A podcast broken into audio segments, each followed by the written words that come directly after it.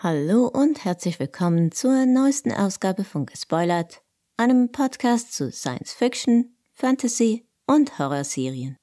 Ich bin Cory und heute möchte ich mich nochmals der neuen Netflix-Serie Avatar, Herr der Elemente widmen, die am 22. Februar vollständig veröffentlicht werden wird. In den letzten paar Wochen haben wir immer wieder von neuen Dingen erfahren, die die Live-Action-Serie von der kultigen Cartoonserie unterscheiden werden, auf der sie natürlich basiert. In diesem Podcast werde ich die wichtigsten dieser bereits bekannten Änderungen mal etwas zusammentragen und meine Meinung dazu kundtun, soweit ich das vor dem Anlaufen der Serie überhaupt kann.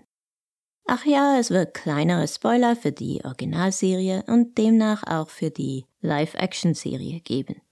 Falls ihr in Zukunft weiteren Content zu Avatar erhalten möchtet, lasst mir doch ein Abo da. Ich werde sicher auch Reviews zur Serie machen.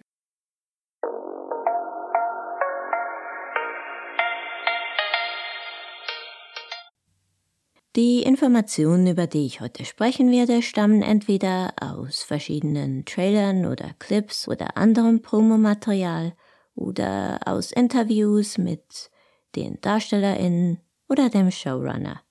Den wichtigsten Artikel aus der Entertainment Weekly werde ich unten verlinken, damit ihr selbst nachlesen könnt, wenn ihr möchtet.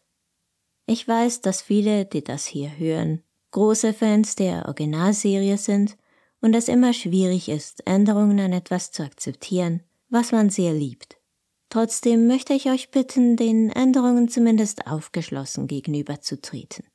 Die Welt ist schon toxisch genug. Von all den erwähnten Unterschieden zwischen der Netflix-Serie und dem Nickelodeon-Original hat die Kontroverse um Sockers angeblich weggelassenen Sexismus für am meisten Schlagzeilen gesorgt, was mich ehrlich gesagt ein bisschen überrascht hat. Angeblich, so sagen die Kritiker, kann Sokka sich so als Charakter nicht richtig weiterentwickeln. Anfangs der Originalserie war Sokka der Ansicht, Kämpfen sei nur was für Jungs und, und Mädchen könnten halt besser nähen und so, bevor er dann schon bald eines Besseren belehrt wurde und das dann nie wieder erwähnt hat.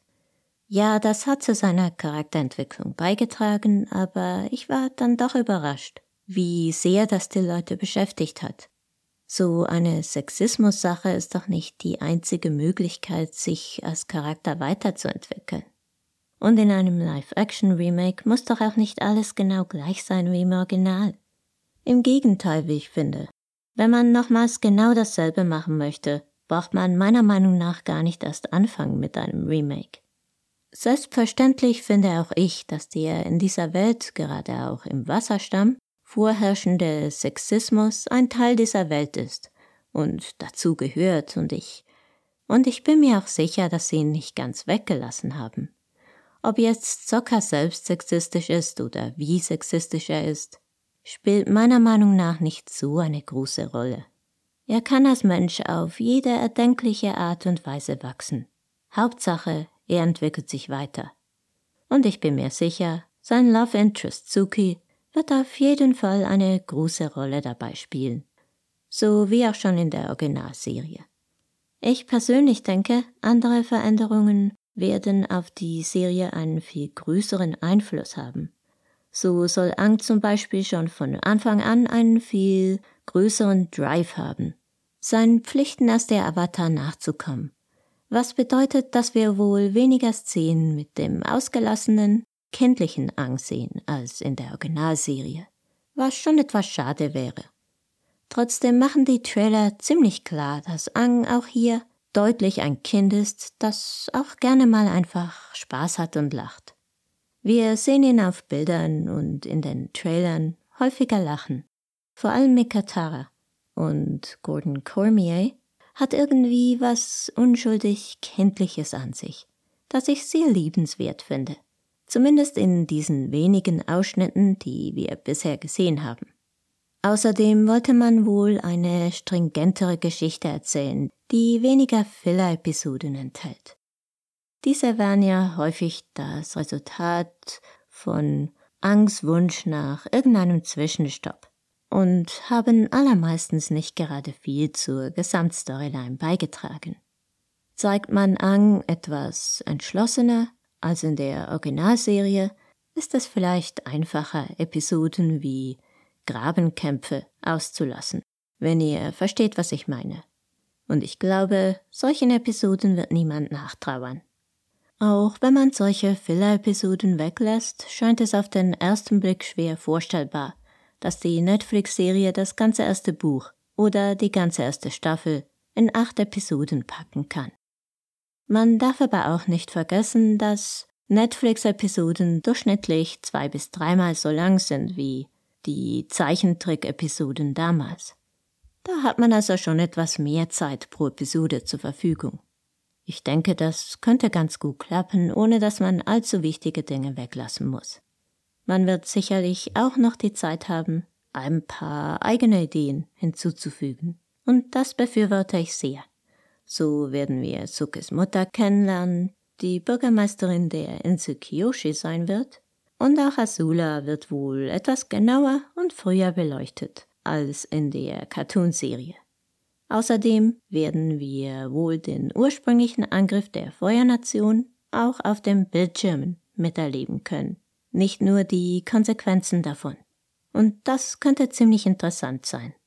Eine weitere Änderung, die die Netflix-Show wohl vollzogen hat, steht im Zusammenhang mit dem Avatar-Zustand und wird auch von Albert Kim, dem Showrunner, bestätigt. Im Avatar-Zustand verfügt der Avatar ja über das gesamte Wissen all der früheren Versionen von ihm, ist also viel stärker als sonst. In der neuen Serie soll dieser Avatar State oder Avatar Zustand viel seltener vorkommen, damit er spezieller wirkt. Außerdem soll es genauere Vorgaben geben, wie Ang in diesen Zustand gelangen kann, vor allem am Anfang. Im Original war das Ganze zugegebenermaßen ein, ein bisschen wischiwaschi. Meistens konnte Ang anfangs nur in Situationen extremer Angst oder Wut in diesen Zustand gelangen, aber so, aber so hundertprozentig klar war das nicht. In einem kurzen Clip, der vor ein, zwei Wochen veröffentlicht wurde, sieht man so eine Art Strahl, der von einer Avatar-Statue ausgeht und Ang am Kopf trifft. Es ist eine Statue von Avatar Kyoshi, einem früheren Avatar. Dies führt dann dazu, dass der Pfeil auf Angs Kopf zu glühen anfängt. Ang könnte sich hier in den Avatar-Zustand begeben, was bedeuten könnte, dass er dies in der Netflix-Serie anfangs vielleicht nur kann, wenn irgendeine Avatar-Statue in seiner Nähe steht oder sowas ähnliches. Es könnte aber auch einfach sein, dass er irgendeine Nachricht von Kiyoshi übermittelt bekommt oder, oder dass sie Besitz von ihm ergreift oder sowas. Diese Änderung könnte jedenfalls einige Storylines ein bisschen verändern und durchaus einen Einfluss auf die Serie haben. Auch wenn dadurch jetzt nicht gerade alles auf den Kopf gestellt wird. Wohl oder übel müssen wir einfach abwarten, wie sich dies genau auswirken wird oder was es genau mit diesen Statuen auf sich hat und so weiter. Vielleicht sind ein paar genauere Regeln für den Avatar-Zustand, aber keine schlechte Idee. Was die Serie ebenfalls etwas verändern könnte, ist der wohl etwas erwachsenere Ton. Showrunner Albert Kim weist zu Recht darauf hin, dass die Zuschauer in der Originalserie inzwischen wohl erwachsen sind und keine Kinder mehr. Ich glaube aber, er irrt sich, wenn er denkt, dass jetzt alle von diesen ehemaligen ZuschauerInnen deshalb erwachsenere Inhalte konsumieren wollen. Vor allem, wenn es um ihre Lieblingsserie aus ihren Kindertagen geht. Ich persönlich habe jedoch kein Problem, wenn der Ton allgemein ein bisschen ernster ist. Es ist ja auch eine Realserie. Einige der lustigen Momente sind auf eine Live-Action-Serie auch einfach schwer zu übertragen. Gemäß Albert Kim haben sie sich eher an der zweiten und dritten Staffel orientiert, die ja schon im Original etwas, etwas erwachsener dahergekommen sind. Es würde mich sehr überraschen, wenn wir, wenn wir eine dunkle, brutale Serie aller Game of Thrones zu sehen bekommen würden. Ich glaube, wenn Albert Kim davon spricht, dass die Serie auch Game of Thrones Fans ansprechen solle, spricht er mehr vom Production Value, von einer hohen Gesamtqualität. Natürlich bleibt abzuwarten, wie das dann am Ende aussehen wird, aber zumindest die Trailer sprechen jetzt nicht gerade von einer von einer großen, nie enden wollenden, deprimierenden Dunkelheit. Was notgedrungen angepasst werden muss, ist die Zeitspanne, die in der Serie abgedeckt wird. Denn die DarstellerInnen werden halt älter und in ihrem Alter sieht man ihn jedes Jahr an. Gordon Cormier ist jetzt bereits 14. Er war zwölf, als die Dreharbeiten begannen, so, so wie Anges anfangs der Serie war. Und ich nehme jetzt einfach mal an, dass auch alle anderen in der Zwischenzeit zwei Jahre älter geworden sind. Bis wir die nächste Staffel zu sehen bekamen, könnten durchaus nochmals zwei Jahre vergehen. Also ist die ganze Sache mit dem Kometen, der den Handlungen in der Zeichentrickserie mehr Dringlichkeit verleiht, in dieser Form hier wohl nicht möglich. Deshalb wird der Zeitrahmen sicherlich gestreckt und und der Komet spielt wohl erstmal nicht so eine wichtige Rolle. Zwischen den Staffeln wird es außerdem Zeitsprünge geben, um zu erklären, weshalb Ang und Co. plötzlich drei Jahre älter aussehen. Das war wohl kaum zu verhindern.